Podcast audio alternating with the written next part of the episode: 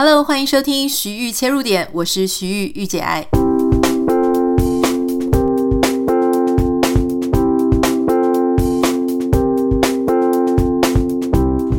Hello，欢迎你收听今天的节目。今天的节目想要跟大家聊一下，我相信这一两个礼拜，可能很多人都已经在这个疯狂的使用 Clubhouse 哈。那我自己其实也因为在几天前呢有受邀，所以我就在上面使用了几天。好，那我使用了几天之后呢，我想要跟你分享一下我自己的一些感觉哈。包含说，它作为一个社群媒体，那它红的一个现象，还有很多人都在讨论说，OK，那 Podcast 会不会被这个 Clubhouse 所取代，以及我们怎么看待一个这样子的媒体？哈，好，首先我想要跟各位分享，就是我在上面呢，其实使用了真正使用的时间大概是三天。不是从今天数过来第三天，而是曾经有三天是连续的在使用它。第一天呢，其实我就是很好奇，跟大家一样，我就是打开，然后看看哦，有什么 room，有什么房间，有什么主题。那个时候其实大家差不多都才用一个礼拜左右，所以大家都还在很新鲜哈，几乎所有的人都在讨论，嗯，Clubhouse 的现象啦，然后会不会被这个声音媒体，会不会 Podcast 被取代等等，这个是最热门的一个话题。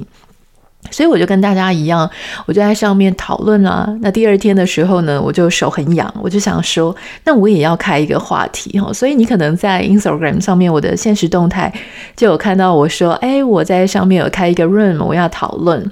第三天呢，我就跟这个 M 观点的 Mula，我们一起就是开了房间讨论一个主题，就是说关于 Podcast 会不会被 Clubhouse 取代哈。在这里我也要非常谢谢 M 观点的 Mula，他在他的这个直播哈，他的节目上，呃，有推荐我们的节目，我觉得非常感谢。那也许现在正在收听的你，有一些就是从 M 观点来的哈。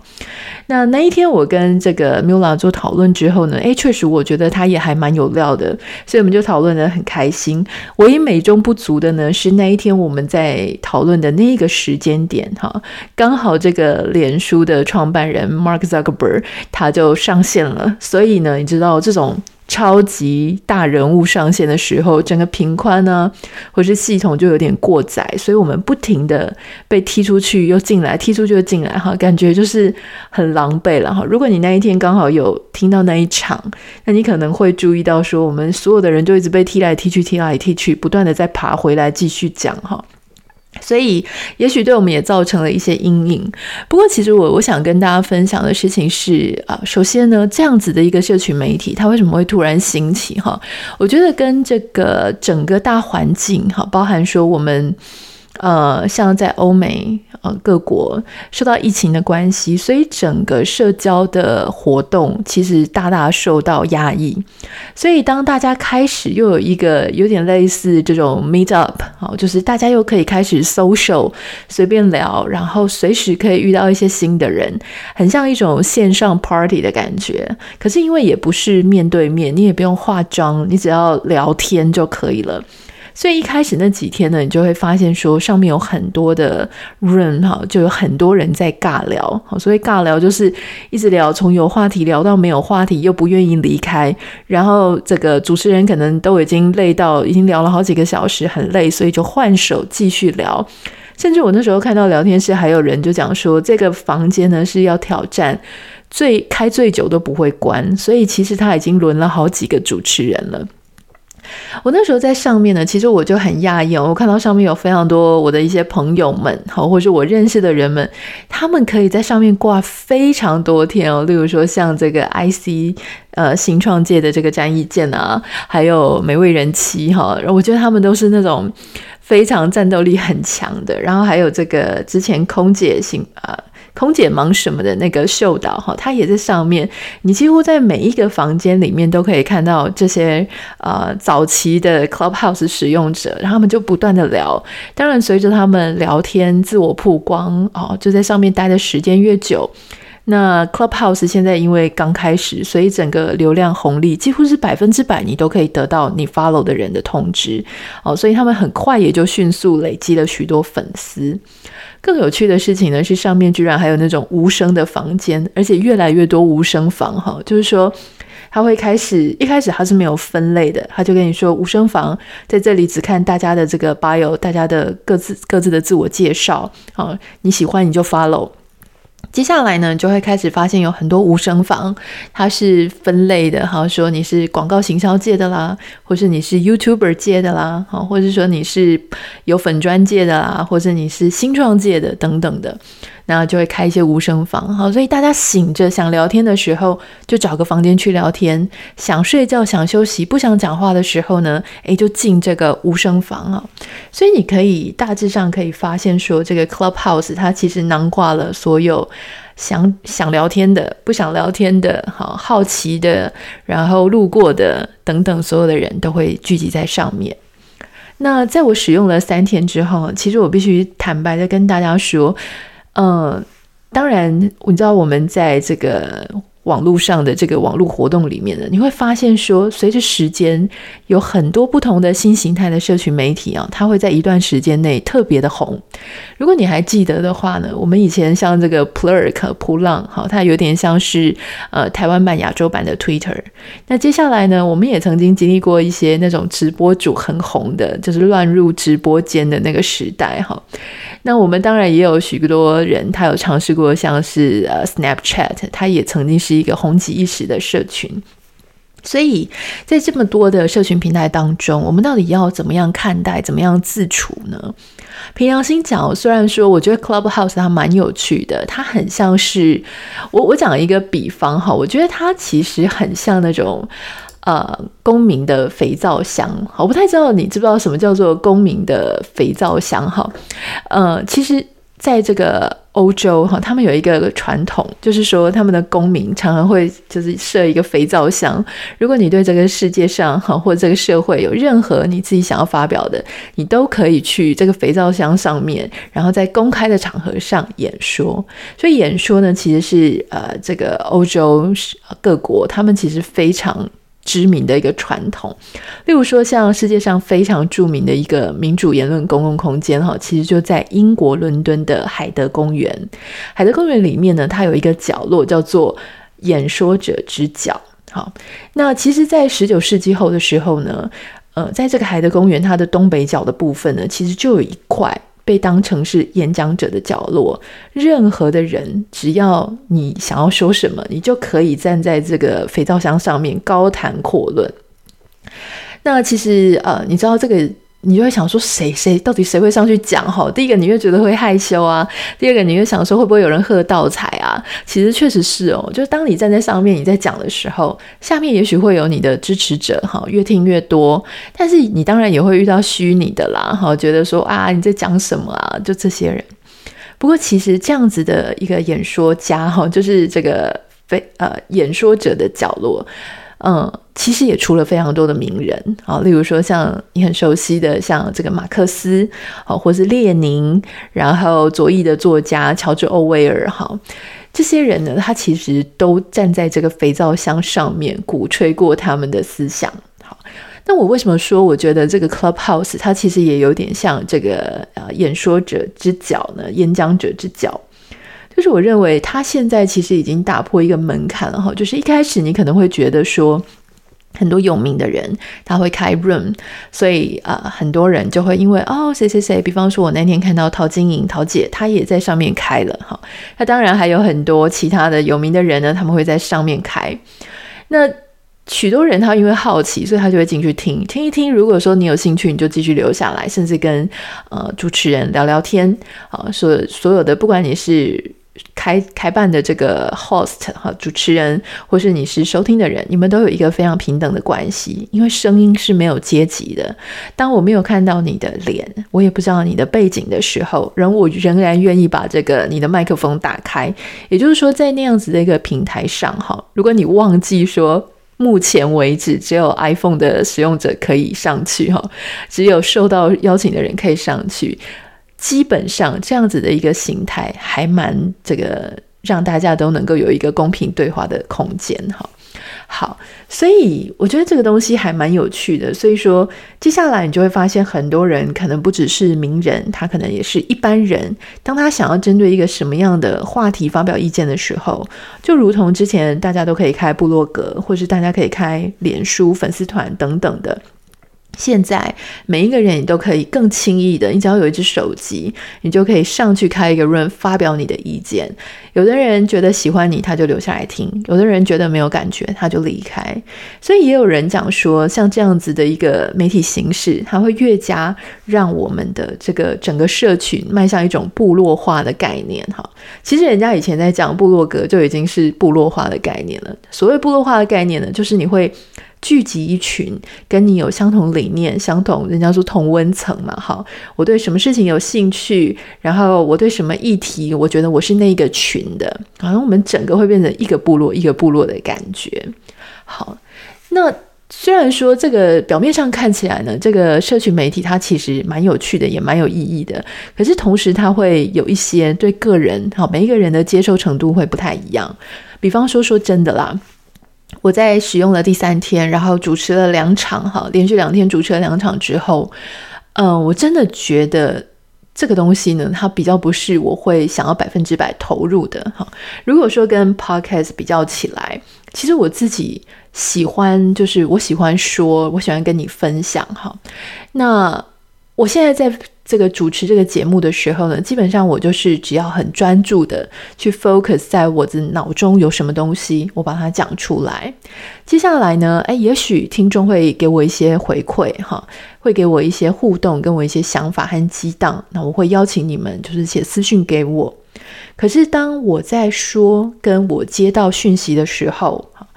呃，不不只是有时间差，就是我可以缓缓的收到大家的讯息，我可以经过思考之后再做回复或是不回复哈。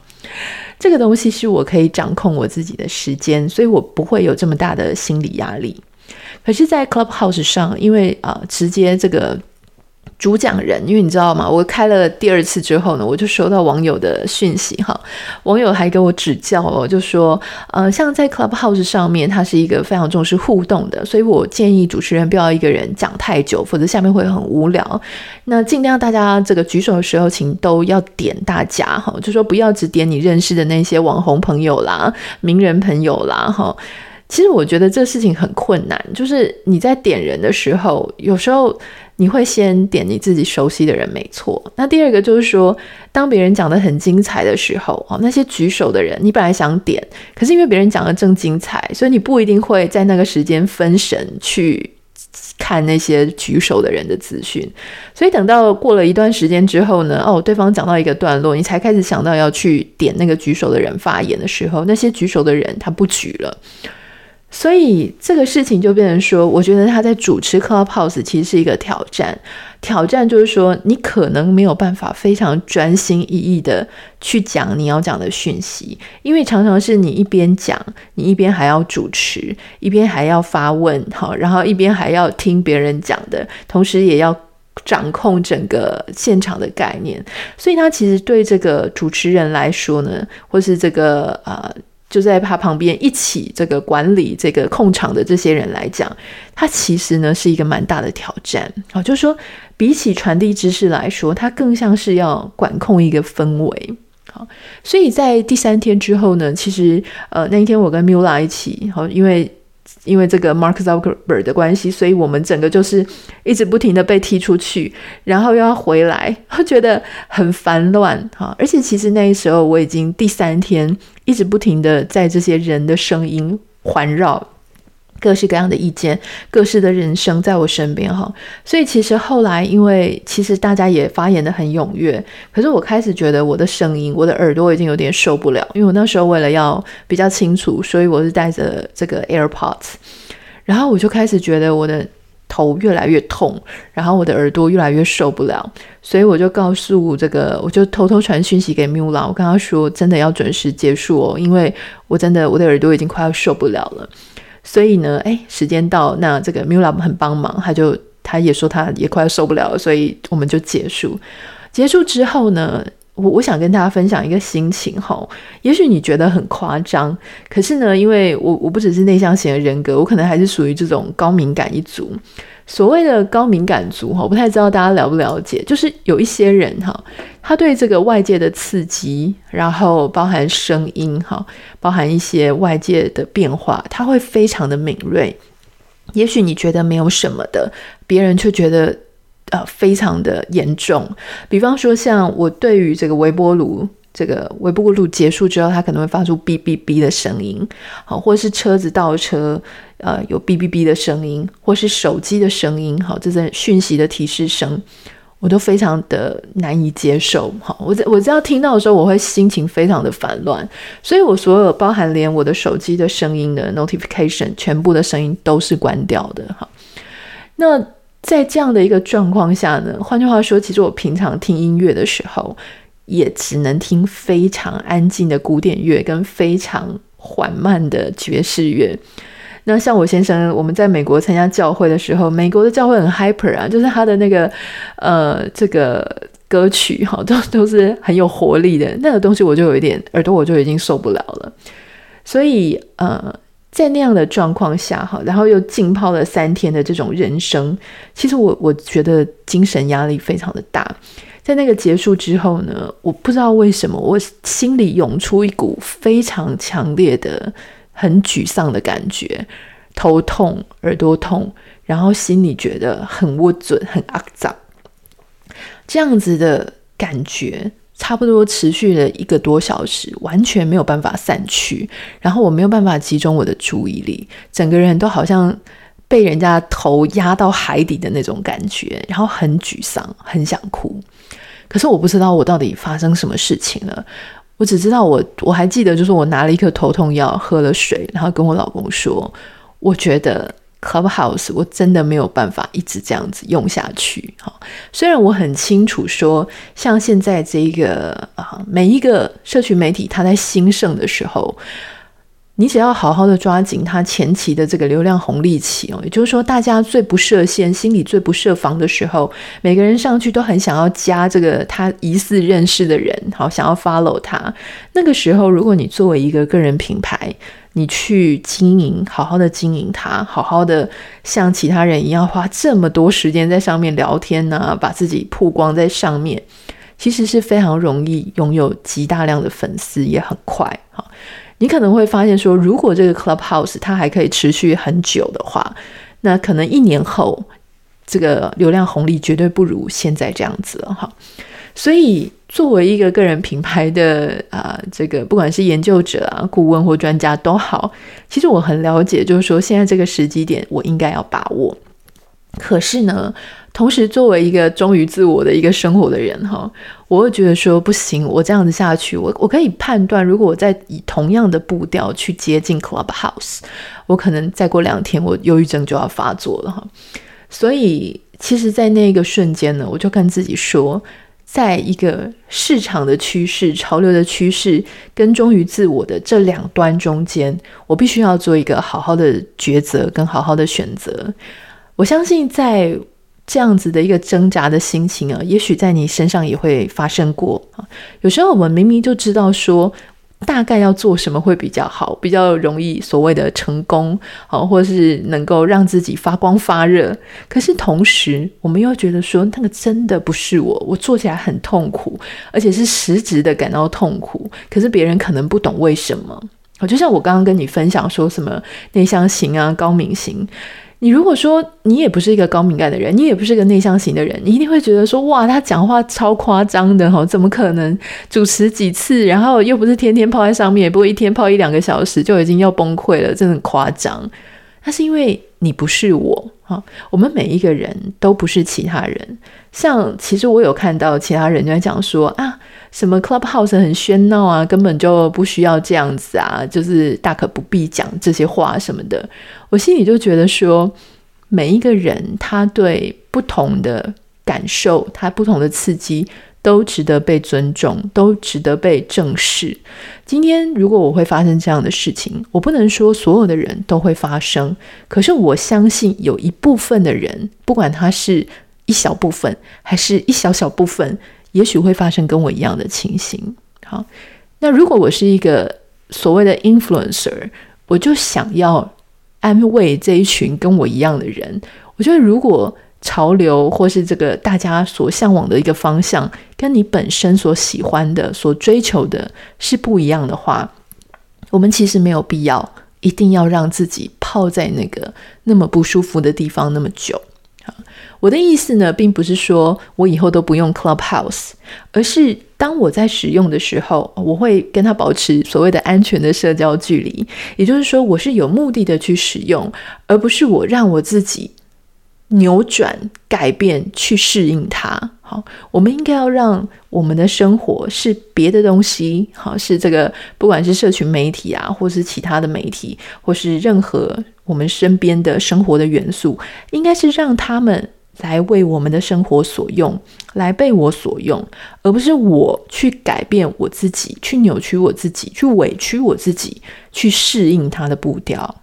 好，所以现在我我其实要讲的就是说，其实我也认同 Clubhouse 它有它的价值，就像我们一开始讲的，其实我觉得它很有趣。好，那它可以让你听到很多不同的声音，例如说像上面有很多有人说，哦，那上面的华人不只是台湾人，你也可以听到中国大陆人，甚至是西藏的人等等的一些声音哈。那我觉得这是很有趣的。可是就作为一个媒体形式来说呢，它或许。真的会影响某一些人的生活跟某一些人的心情。如果你感觉到，不管今天是 Clubhouse 或是其他的生活上面的一些刺激啊，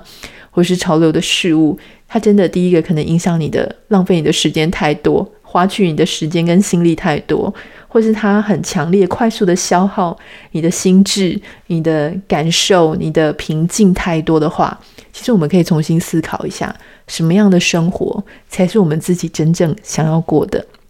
好，那你说我是不是真的烦他？其实我不是了。好，就像这个，我们即将在这个二月二十号呢，我会去举办第一次，它是一个私人的，不是公开的，就是只有我们上过个人品牌课程课的学生。好，有一些还没有到的课，虽然报名了，但是因为还没有上过课，所以暂时没有邀请。就是邀请一些上过课的同学，那我们会有一个小小的讲座，哈，是三十分钟，就是我会跟大家分享说，呃，关于在 Clubhouse 上面要怎么样建立个人品牌。好，所以所以说，其实作为一个观察者，我其实是对他是有一些感想的。但是作为一个生活者，好，我们安排我们自己的生活。其实今天想要跟大家分享的就是说。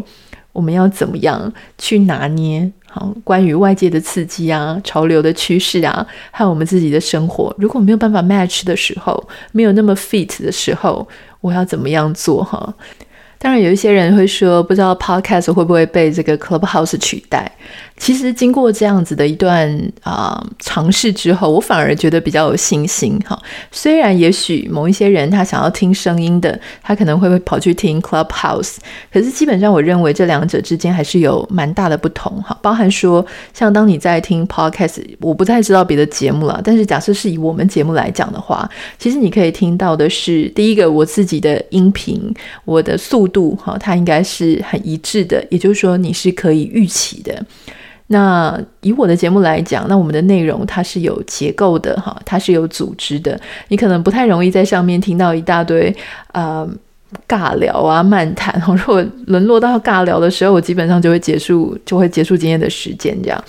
所以，也许这整个 quality 整个品质是你比较可以预期的。所以，如果说你是适应这样的声音、这样的步调，你喜欢这样的内容，我不太觉得。啊、呃，在另外一个地方，另外一个模式，它会完全的去取代这件事情。好，那希望你会喜欢今天的节目。如果有任何想要跟我分享的，欢迎你可以私讯到我的 Instagram 账号 Anita 点 Writer。那也要麻烦你在 Apple Podcast 上面帮我们留下五颗星跟你的留言。而且，如果你愿意，可以在 Instagram 上面或是脸书上面帮我们分享我们的节目，我也觉得很高兴，很谢谢你。那我们就明天见喽，拜拜。